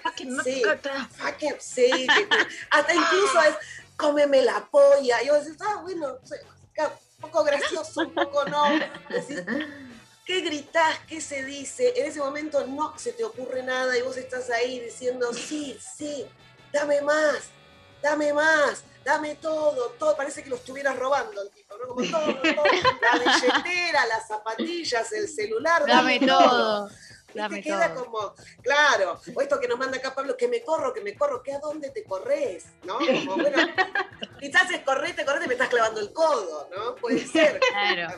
Es Eso ese lo contrario, dos horas y no emitieron una palabra, ¿viste? Como así no decís, che, acá me duele un poquito mejor así, ¿no? no ¿Viste? Dos horas de la mina calladita dándole como vagón de tren. También, ¿no? Que decís, estás ahí, es una postal, como cuando te pasa con el público, que empezás a preguntar y no te contesta nadie, o si me pusieron una foto los de producción para que yo no me sintiera mal, ¿no? Hay alguien ahí, hay alguien del otro lado, como que por un lado decís, sí, grita, decís algo, y por otro lado, ¿qué decís? ¿Qué decís? Porque es complejo esto también. Y hay cosas peores del otro lado, ¿no? De los varones. El que te dice, te promete, ¿no? Es esta cosa de, ¿sabes lo que te voy a dar? Mm, ¿Sabes lo que te voy a hacer? ¿Sabes lo que tengo para vos? Mm, Es que sos un político en decime, campaña, hacelo. decime, hacelo, Claro. claro, deja de prometer, así no te voy a votar, no vas a meter nada en la urna de esa manera, así, ¿no? Como, es raro, Sí, sí, no, hace, hace, no digas, hace. Promete, ¿no? Como- me eh, si, si cumple, me gusta la promesa electoral. O sea, me gusta el chamullo, pero no si es sexteo eh, del que nunca te hace. Claro, es claro. el que después concreta, me, calienta bueno. la oreja. Pero también genera una expectativa, viste que cuanto más decís, genera una expectativa que después quizás no podés cumplir, ¿no? Como Sí, compañera, no. prometo una noche de pasión, de seducción, de romanticismo, de juego previo, nada de meterla de una y después no, viene un punto. No. Entonces, No, no, no hay que inflar lo que no. Por eso somos dueños de el- del silencio, pero también somos esclavos de lo que decimos. Dame un, préstamo, dame un préstamo a tasa baja, dice Pablo. Claro, tal cual. ¿Qué me vas a prometer? También tenés el que va relatando lo que va haciendo, ¿viste? ¿No? Como Ah, que, eso no. "Uh, sí, paso por la oreja, ahora, ¿sabes qué? Te voy a meter una manito acá, te voy a tocar acá. ¿Qué decís? Sos un relator, ¿no? Es como sale, sale de la boca, pasa por el cuello, cósmico. sí, hasta la teta, pasa a la izquierda, va sorteando obstáculos, al llegar al ombligo hay peligro de gol, peligro de gol, peligro, ¡gol! No, señor, no, no, no, así no la vas a enfocar. El que grita gol en el orgasmo, decís, bueno, no. Salvo que si esté jugando no. un mundial, es muchísimo. Por eso hay que controlar lo que se dice. Sí, después tenés el, el que parece notero, notero de tele, que te va preguntando, ¿no? Como te gusta Ah, así, uf, te calienta, ¿querés más? ¿No? Es como, bueno, ¿de dónde sos? ¿Qué opinas de la situación actual? ¿Qué haces acá? ¿Qué es lo que te pasa? Nombre y colegio. Decís, bueno, no, no, dejá de preguntar, no sé, no sé qué responder a esto. Mucha pregunta no, o sea, una, dos, bueno, pero cuando ya me preguntaste una vez, te dije, no me pregunté tres veces más, ya te dije, ya está. ¿Qué, qué, qué- qué más te voy a decir? Hay que Pasa estar palabra. atento, atento. Pasa claro, palabra. Pasa palabra, pasa palabra. Y con esta terminamos, que para mí es la peor, ya cuando te dicen cosas como así, mami, así, mami, mami, mami, mami, ¿me No. dijiste, mami? Sí, no. Mira, te voy a pasar el teléfono de mi psicóloga y resolvelo afuera, porque ahí prefiero el encuestador, mira lo que te digo. Total. Por eso se puede gritar, nos gusta gritado, nos gusta hablar en ese momento, pero hay que tener en cuenta qué es lo que decimos. No sé si hay que anotarse frases y si no hablemos en otro idioma y que no se entienda. Pero Claro. el gemido, el gemido directo. ¡Sí! Onomatopeya. Onomatopeya. Eh, Pero también hay que ver qué, porque en esta época decís arre, ¿eh? No. No, no, claro, hay que, hay que tener un criterio. Igual una capaz que lo piense y después en el momento no, no sale nada o sale cualquier cosa. Entonces tampoco es algo que pueda una preparar mucho, porque después ahí te encontrás con que, bueno, sale lo que tiene No. que salir. Sabe cualquier cosa, e incluso tenés el que te dice, ¿qué? ¿Qué dijiste? ¿No se escuchó? ¿Qué dijiste? No, no, Ay, sé, no, no, era, no era tan interesante, déjalo pasar, déjalo pasar. Hacete el boludo. Yo me hago la Claro. boluda, no te entendí, me Sí. hago la que entendí y no pasa Ay, nada. No te voy a sí, estar obvio, preguntando, claro. che, como acá hacemos acá en el Zoom, como, ¿cómo? ¿Qué, qué- qué me dijiste? Porque la No, verdad es que claro, no para no, nada. ¿Qué tengo que estar eso. explicando? Por eso, Por hay que tener cuidado con lo que se dice. Bueno, muy bien, me encantó. me encantó esta filosofía con chanzos. Eh, ya que estamos eh, de grietas en el día de hoy, les cuento cómo viene la boca de urna. Eh, atención, atención. A ver. Por eh, Instagram, Montaña 58%, Mar 42, paliza. Y en Twitter está, se emparejó la cosa, por suerte, para ustedes, porque igual sigo ganando yo, porque la montaña va con 54,3 y el mar 45,7. Eh, paliza total. Lo lamento. Pero bueno, quedan todavía 20 minutos. Eh. Sí, Ojo, porque ella, pues. ella arenga, ¿viste? Y pide, ay, mis seguidores, mis seguidores, escríbanme a mí, invítenme a mí a la montaña. Es que bueno, si una en este momento está en, su casa, ¿viste? No puede viajar, no, no, no estamos pudiendo, mínimo, si voy a fantasear sola, que alguien me, o sea, como que haya alguien bancándome del otro lado, porque si tengo que ir contra todos ustedes es muy difícil, una, eh, no, no da. Eh. Acá en lo intempestivo viajamos, soñamos, por lo menos, con tener sexo y con viajar, todo. No, todo. Yo, la combinación de factores es eh, lo mejor. Eh, si quieren, les leo algunos mensajitos que, que nos siguieron llegando. Eh, por ejemplo, nos dicen por WhatsApp. De preferencia, si es una ciudad en la cual convergen ambos paisajes, situación ideal. Si no, mar cuando necesito irme a lo profundo de mí y montaña cuando necesito expandirme. Amo los lunes. Besos, Sole. Bueno, me encantó ese mensaje. Con Un poesía. Poesía total, poesía total. Eh, montaña, dicen eh, por Instagram, siempre hay mucha más variedad y la sensación de soledad es hermosa. Bueno, eh, acá también nos mandan, por ejemplo, montaña porque también tiene ríos, lindísima vista, sombra y sol. Mar es solo arena y mar aburre. Bueno, no lo dije yo, lo dice la. o capaz que estoy inventando mensajes. Sí, yo no creo saben. que vos, te- vos tenés ahí atrás unos ñomos, como dice Pablo, de guionistas que te están escribiendo los mensajes. Vamos a hacer una denuncia. No, no, por favor. Eh, a ver, escuchemos algún audio, Pablo. Hola chicas, igual ahora que lo pienso con todas las cosas que he escuchado, yo sigo manteniendo mi posición, evidentemente, pero me doy cuenta de que en la playa hay como más em, observación física de mí misma, eso no me gusta nada, me hace sentir mal, Eh, pero en la montaña es muchísimo más interno todo y eso sí me gusta, me gusta porque puedo experimentar cosas, pero mantener mi introspección. Bueno, Me gusta porque parece que estamos diciendo boludeces, pero mira cómo hacemos reflexionar mira- a la gente. ¿eh? Escuchame una cosa, al final, escúchame. Eh, bueno, muy bien, nos vamos a escuchar un tema. Eh, y seguimos ya con la parte final del programa de hoy. Nos vamos escuchando el tema La Mujer por Mon Laferte y Gloria Trevi. Me encanta.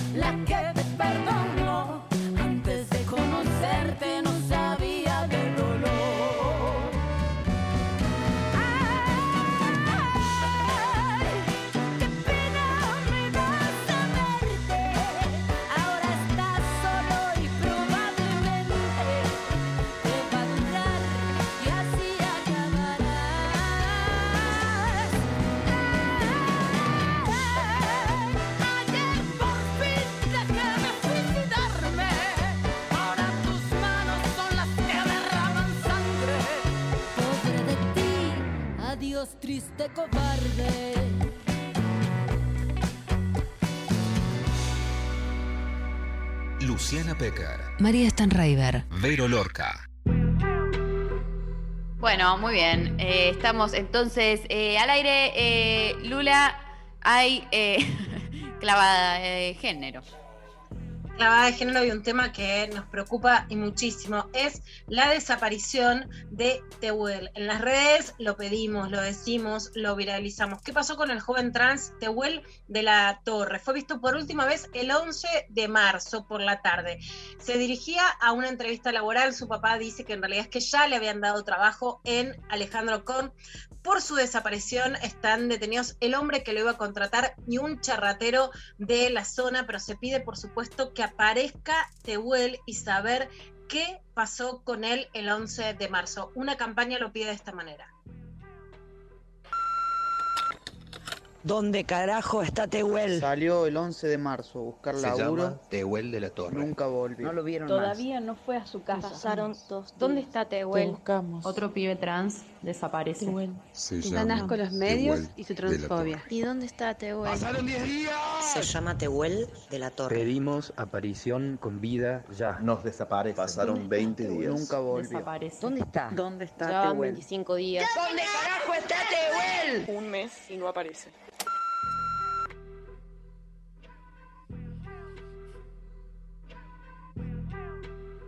Tremendo. Bueno, por ahora los datos que se tienen son pocos. Se eh, buscó, se rastreó por supuesto el celular de Tehuel, que estuvo por última vez activo en la zona de la calle Mansilla 1203 en Alejandro Korn, cerca de eh, la casa de Luis Alberto Ramos, de 37 años, el hombre que lo había convocado por el trabajo y que según una nota de Telam tiene antecedentes de violencia y por venta de drogas. La familia está destruida, queremos que termine esto ya, que aparezca, estamos muy mal, pedimos ayuda a la gente que pueda aportar información y que lo diga, le dijo a Telam, Verónica, una de las hermanas de Tehuel. Así que nos sumamos desde lo intempestivo al pedido de justicia y de aparición de Tehuel y a que siga la investigación judicial para saber qué pasó con Tehuel. Bueno, muy bien. Eh, nos vamos a escuchar un temita, así después ya cerramos el programa del día de hoy. Nos vamos escuchando a Dualipa haciendo Break My Heart.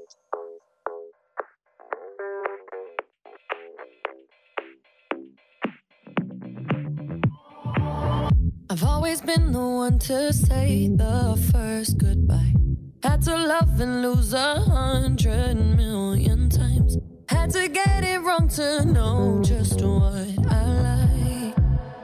Now I'm falling. You say my name like I have never heard before.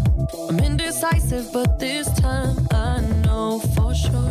I hope I'm not the only one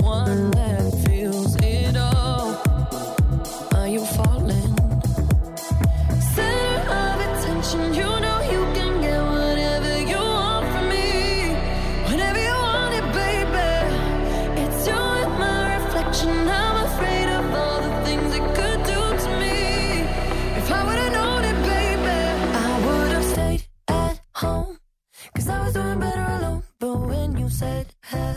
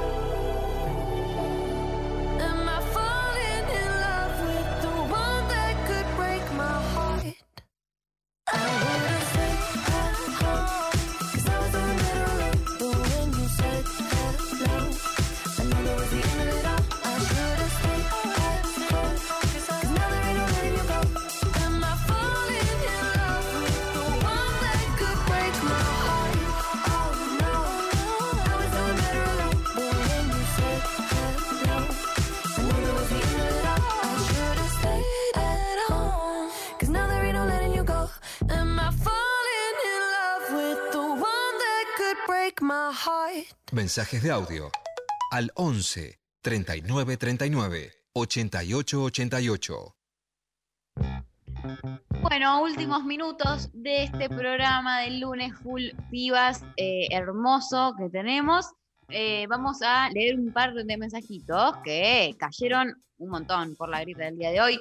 Eh, voy a tratar de rescatar algunos que van para Ay, el- ay, ay, ella. No, no hay tantos, así que hice el trabajo de encontrar algunas que las banquen.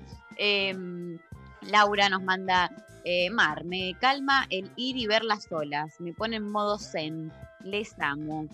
Em, Lu- Lulu que dice, vivo en las tierras de Córdoba, entonces me gusta la playa. Alejandra que dice, la energía del mar me transforma, con solo verlo, ni entrar en él necesito. Hay algo de eso que eh, tiene razón, eh, a mí también, igual. Sí, Que es puedo, puedo, puedo admitirlo. Eh, escuchemos me algún gusta esa audio. agachada, me gusta esa agachada, ese reconocimiento. Hola, lo intempestivo, soy Guaira de 10 años y me encanta de todo lo que están hablando. Les mando un beso enorme. Nah, Ay, la amamos. Te amo, Guaira, te extraño. Guaira es lo más. Guaira number one, ahí. Es, es una Lula Pecker en potencia, pero va, viene reload, viene recargada, ¿sabes qué? Lucky Va para el lado de Lucky y. Luciana, eso te iba a decir. Lucky Luciana. lado, sí. Con coaching anti-haters. Sí, no, no se come una eh, Guaira, no, no, no, tiene una personalidad increíble. Bueno, le mandamos un abrazo enorme. Eh, escuchemos otro audio, a ver. Hola chicas, bueno, no me gusta el mar ni bancarme el sol al modo lagarto, a menos que todo se negocie con una buena compañía y una birra. Eh, Mari, estoy con vos a full. Aquí en Tucumán, en medio de los cerros, hay unas piletas tremendas, eh, sol, birra, bueno, cierto, no tomas alcohol, pero es hermoso y mil cosas ricas para comer. Les mando un beso. Me encanta, gracias. Total, me encanta. Me gusta porque somos como arrastradas agachaditas. Bueno, no me gusta esto, pero si es con alguien que me gusta, te cambio el escenario. Me gusta, Sí, claro, porque todas estamos para negociar. ¿no? Como, Yo te negocio. gusta, pero el otro, pero bueno, vamos viendo. Pero escuchame una cosa, ¿sabes cómo te negocio vos. la playa si, si es con alguien interesante al lado? Escuchame Ah, una cosa. Panquequeo en dos segundos. Eh, ¿Por qué? Los principios serían más el paisaje más importante. Estamos para negociar, para ver cuál es la mejor ley que se puede sacar. Somos pragmáticas. Pragmatismo, pragmatismo total. Eh, yo creo que hay una, esto lo acabo de, de imaginar, pero a ver si, si están de acuerdo. Creo que hay una coincidencia, voy a unir las grietas que venimos eh, teniendo entre, eh, o sea, verano, invierno, birra, vino y mar y playa, para mí hay una separación ahí entre el que le gusta la montaña, le gusta el vino y le gusta el invierno, y el que le gusta la playa, le gusta la birra y le gusta el verano.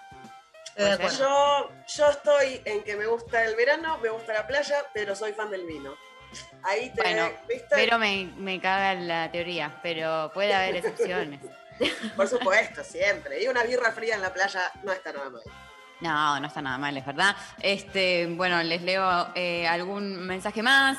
Eh, Mar dice, montaña e ir cerca del río, donde sé que puede- se puede nadar. El aire se respira bien y hay arbolitos. Eh, después nos dicen también Maca, dice montaña porque no me gusta la playa. Nada más. Eh, bueno, eh, después también... Ah, la cantidad de mensajes, porque me fui a buscar los mensajes de más arriba. Yo les cuento, ahí un- tenemos un chat donde están todos los mensajes. Entonces, estos son uno de los primeros que fui a rescatar para que ustedes Sí, sí. tengan cupo de mensajes de mar. Y ahora eh, veo que siguen llegando y tuve que hacer un nivel de escroleo entre los mensajes para llegar increíble. Muy bueno, bien. gracias. Gracias por participar a todos, por favor. Eh, Mechi dice, muerte al frío húmedo del mar en invierno. Bueno, eh, no es un, un- el mar en invierno, no sé si lo eligen. Igual que en el verano. Eh, una ventana al mar en cualquier momento. Te lo elijo. Una ventana al mar en cualquier momento, pero es cierto, viste, que te vas a Mar del Plata, vacación de invierno. Bueno, es lo que hay. Pero en invierno te prefiero la montaña, que viva. Claro, Claro, con un, viva. con un hogar a leña, un fueguito. Y Fueguitos atrae más, atrae más. Aparte hay algo del, del- del viento de, de- del viento frío en, en la playa. Yo me acuerdo de unas vacaciones con mi familia que fuimos como también vacaciones de invierno, creo que fue, yo era muy chiquita. Se levantó un viento frío que levantaba además toda la arena, que estábamos, pero un dolor, ¿viste? Cuando la arena te golpea fuerte, fuerte, fuerte. Bueno, traumas, más traumas yo agrego. Claro. Todos Y no se te ocurra tener flequillo, por ejemplo, en la No. costa. No, no hay forma, el flequillo con ru, viste, los rulos. ¿Cómo haces? No, el pelo, el pelo y la playa sí es una combinación que está difícil. Eh, se, se pade- yo la padezco. ¿Qué, qué les voy Sí, sí. Bueno, muy bien. Se nos fue el programa. Ah, nos tenemos que ir, tenemos más mensajes, todo, pero nos tenemos que ir. Ay, qué Pero nos tenemos que ir. Eh, vamos a ver con qué venimos el lunes que viene. Que grieta, acuérdense que si quieren proponer sus grietas, Vero Lorca, ¿no? Sí, Ya por sacamos en redes. Ahora sacamos en redes para que propongan sus grietas. Claro, ahí va. Eh, bueno, gracias a todos por el programa de hoy. Gracias a Sofi Corner, Lali Rombolá, Pablo González. Gracias eh, en la operación técnica, creo que estuvo Josué y alguien más. Y Maxi, muy bien. Maxi, Bueno, José. Maxi, un saludo para, para allá también. Lula, Vero, bueno, las voy a Nos extrañar. vemos el próximo lunes. Sí, a Lula la veo mañana, pero a Vero la extraño toda la semana, es como que es raro. Eh, bueno, em, nos vemos mañana entonces, que tenemos también un programón, se viene una semana a full, muchas entrevistas, mucho contenido, clava de noticias, todo, todo lo, lo que ya saben, este, y cuídense, eso está, está bueno decirlo, em, eh, cuidarse, usen barbijo, tengan distancia, no sé, lo básico, ya lo saben. Hay que Ventilen ventilar todo. ventilación cruzada y estén atentos a, a- a cómo siguen las cosas. Están los medios, eh, como verán, bastante eh, en una, a full, picados. Y bueno, beso a, todos los compañeros también que, están en, los estudios y, que están laburando en estas, en estas condiciones. Les mandamos un, un abrazo enorme. Eh, nos vamos, Lula. Te quiero. Nos vamos entonces hasta mañana con más noticias. Mari, Vero, Sofi, Pablo, Lali. Un beso grande y hasta mañana. Beso enorme, nos vamos a ir escuchando a León Gieco haciendo todo se quema. Esto fue lo intempestivo día lunes. Full pibas, un beso a todos.